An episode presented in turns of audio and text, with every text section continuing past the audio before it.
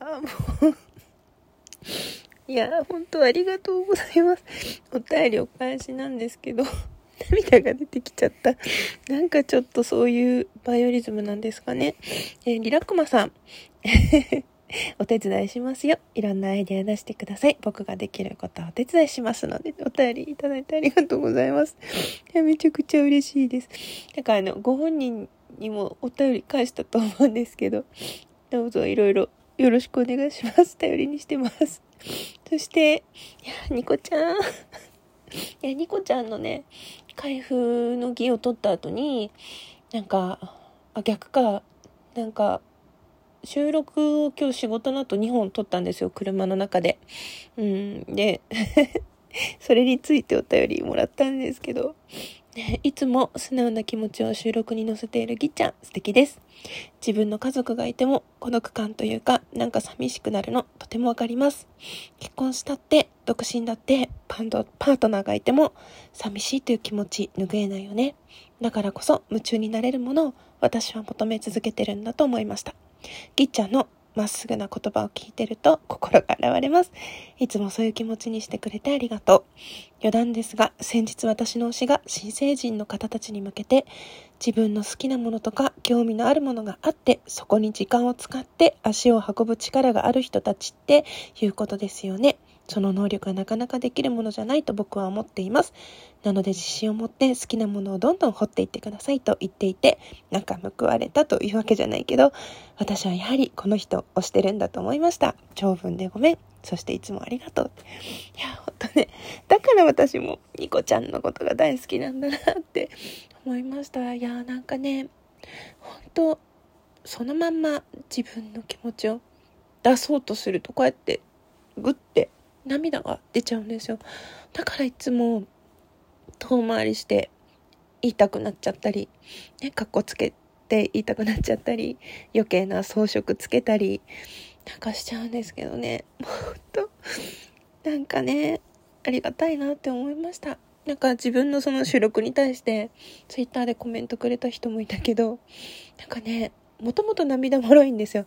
だけど本当に一回スコーンとその感情が抜けちゃったことがあって今すごい勢いでそれが戻ってきてるからなんかうまくコントロールできてないのかもしれないですね。いや本当私この人好きでよかったなってこの人たちと一緒にラジオトークできてよかったな今このタイミングでインストレスよかったなって本当毎日思ってます。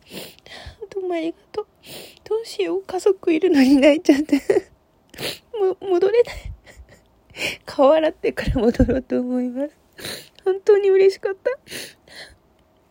なんか、お祝いのだって一方的なね、気持ちだから全然お返しなんていらないんだけど、わざわざ素敵なの選んでくれて、名前入れようとかね、本当いろんな人がね、そうやってなんか返したいとか、どうしたらいいかなとか言ってくれて、全然いいんですよ。その本当幸せで元気で配信して声だけ聞かせてくれてたら。でも本当ね、幸せだなって思いました。寂しくないです。だからなんかね寂しい誰かのことが余計に気になっちゃうんでしょうね。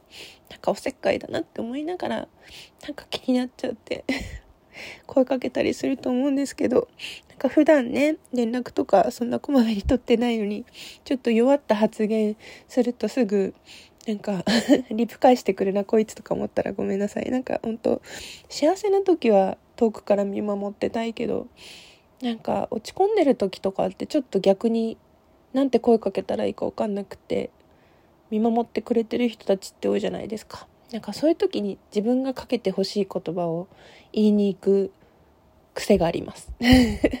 いや、なんかほんと胸がいっぱいになっちゃった。ほんと幸せ。どうもありがとう。これからも押してます。ほんとみんなのこと大好き。もうなんか、お便り来たと思って開いたら、家族と一緒にいるのに、今で泣きそうになっちゃって、あ、これはいかんと思って、寝室にやってまいりました。本当にどうもありがとう。本当、そうだね。私も本当そうだと思います。好きをどんどん掘り下げて、うん、手放さずにしっかり端っこを握りしめて持てたいと思います。お便り本当嬉しい。長文大好き。どうもありがとうございました。本当泣いちゃってごめんなさい。最後まで聞いてくださってありがとうございました。きがこでした。